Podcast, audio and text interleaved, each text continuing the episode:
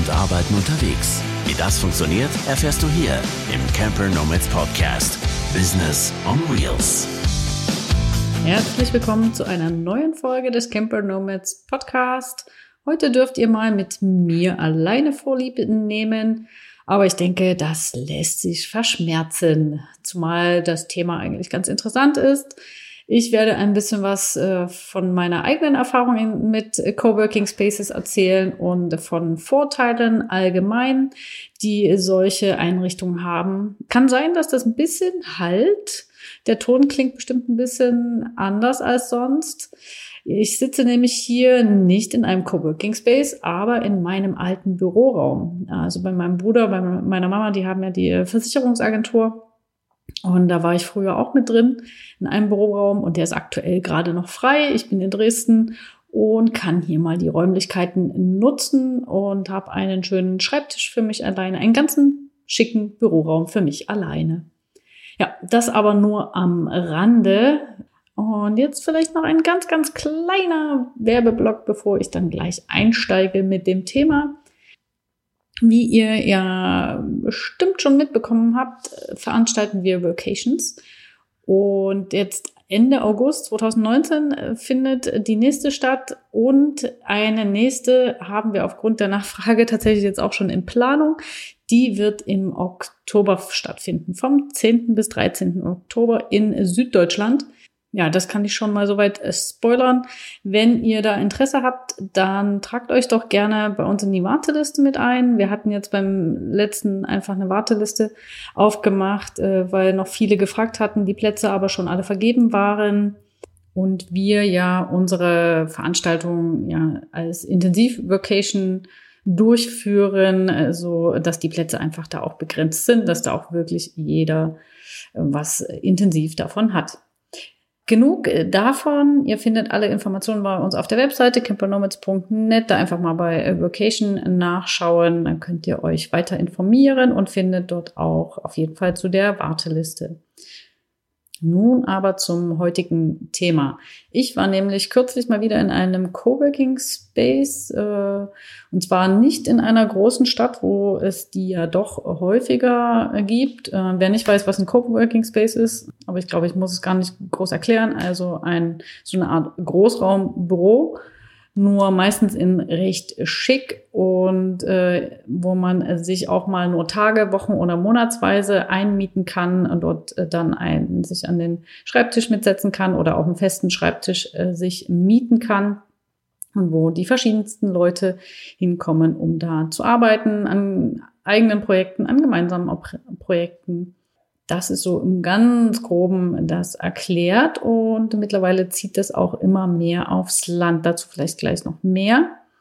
Denn auch ich war eben nicht in einer größeren Stadt, sondern in einer kleinen Stadt im Norden. Anlass meines Besuchs war zum einen die Veranstaltung Digital Sommer Prignitz am Samstag, den 10. August.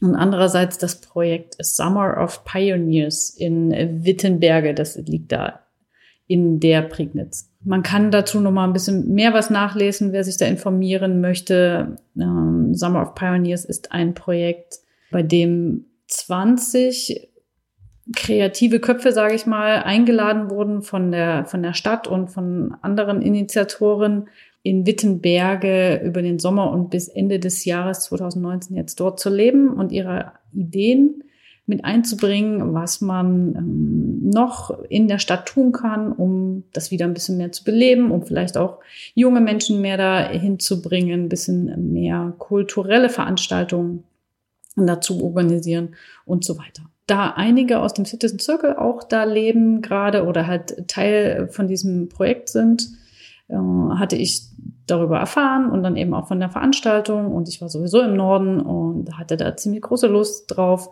mal wieder ein paar Leute vom Citizen Circle zu treffen. Und das war ja an dem Samstag.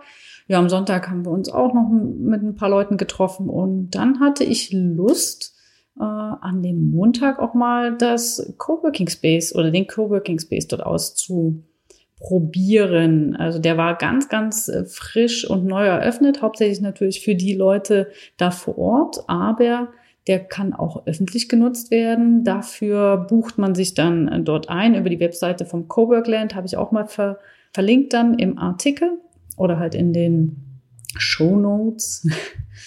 Coworkland, das ist eine Organisation, ich glaube, inzwischen ist es sogar eine Genossenschaft, die eben auch das Coworking in den ländlichen Raum holt. Das ist wirklich ein super, super interessantes Projekt der Heinrich Böll Stiftung und die sind jetzt über den Sommer im Norden Deutschlands unterwegs und stellen so Container auf, auf denen, in denen man oder um die bei schönem Wetter kann man auch draußen sitzen, herum arbeiten kann. Und das kann wirklich auch jeder nutzen, der vielleicht sonst zu Hause arbeitet, in, in einem Dorf wohnt und nicht immer in die Stadt hineinfahren möchte. Also die, das ist eher so eine Art Forschungsprojekt.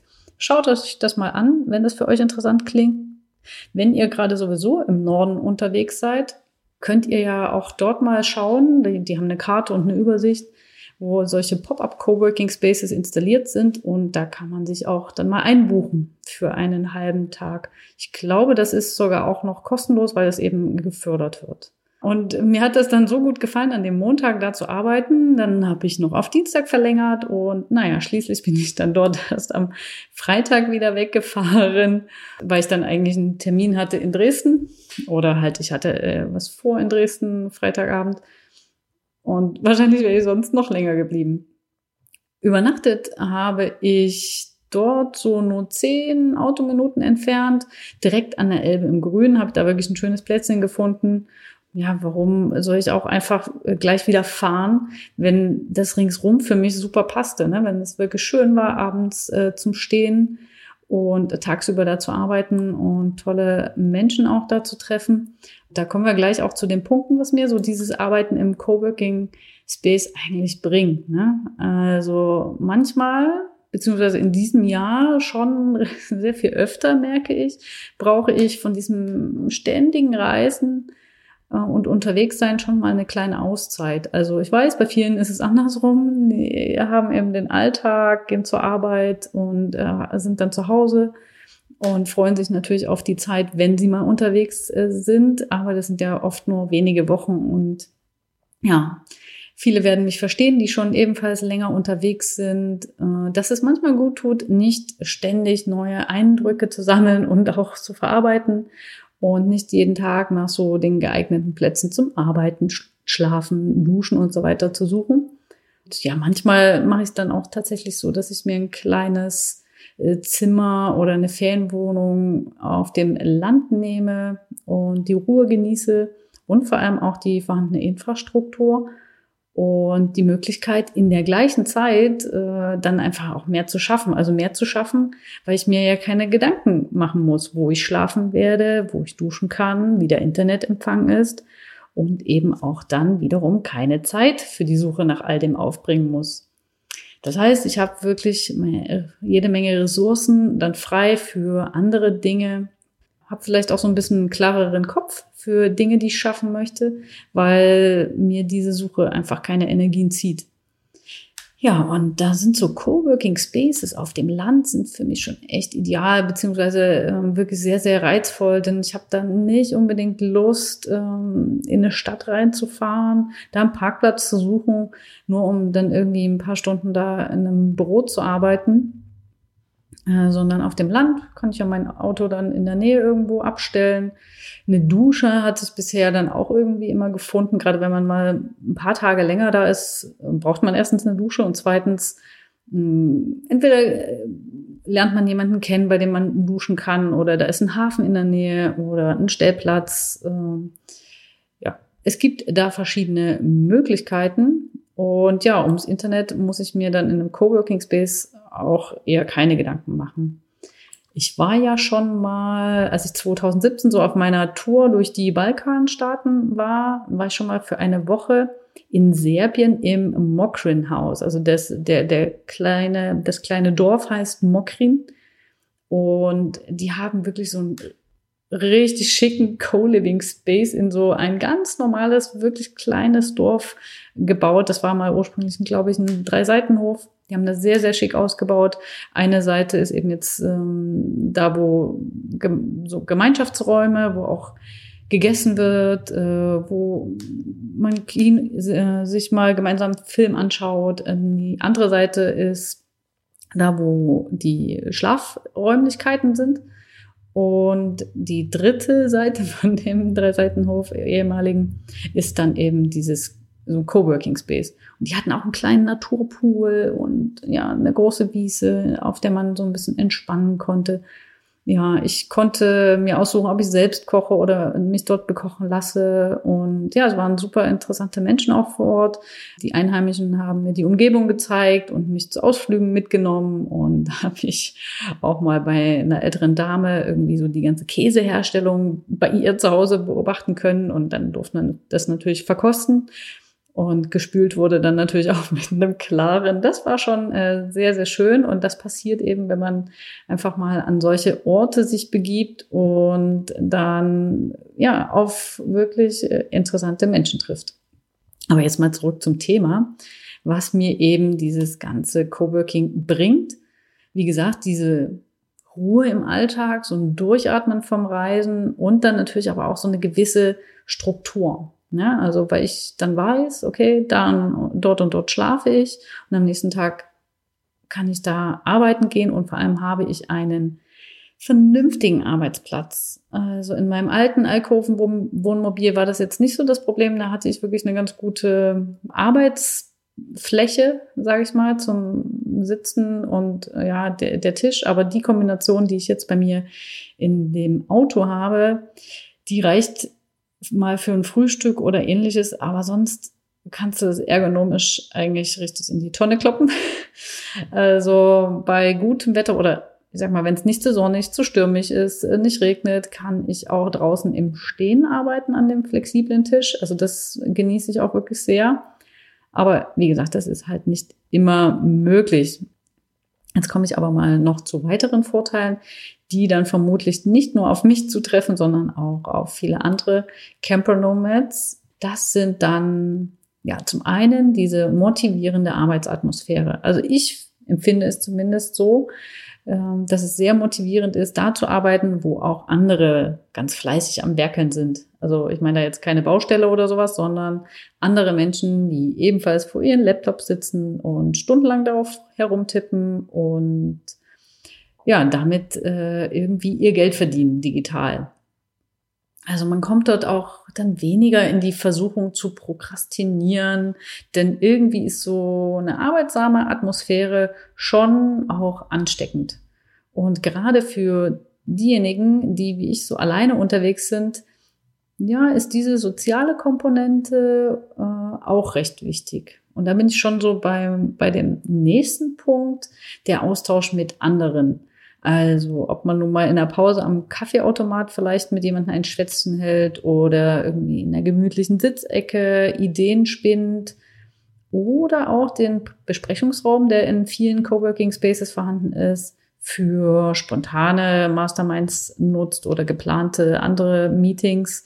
Ja, in den meisten Coworking Spaces trifft man dort bei solchen Gelegenheiten wirklich auch kreative Köpfe, oder einfach, ja, ganz normale Leute und kommt äh, ja meistens leicht mit denen ins Gespräch. Oft ist es schon allein diese Art von Gesprächen, die das unterscheidet von Arbeiten an anderen Orten, wie jetzt ein Campingplatz oder sowas.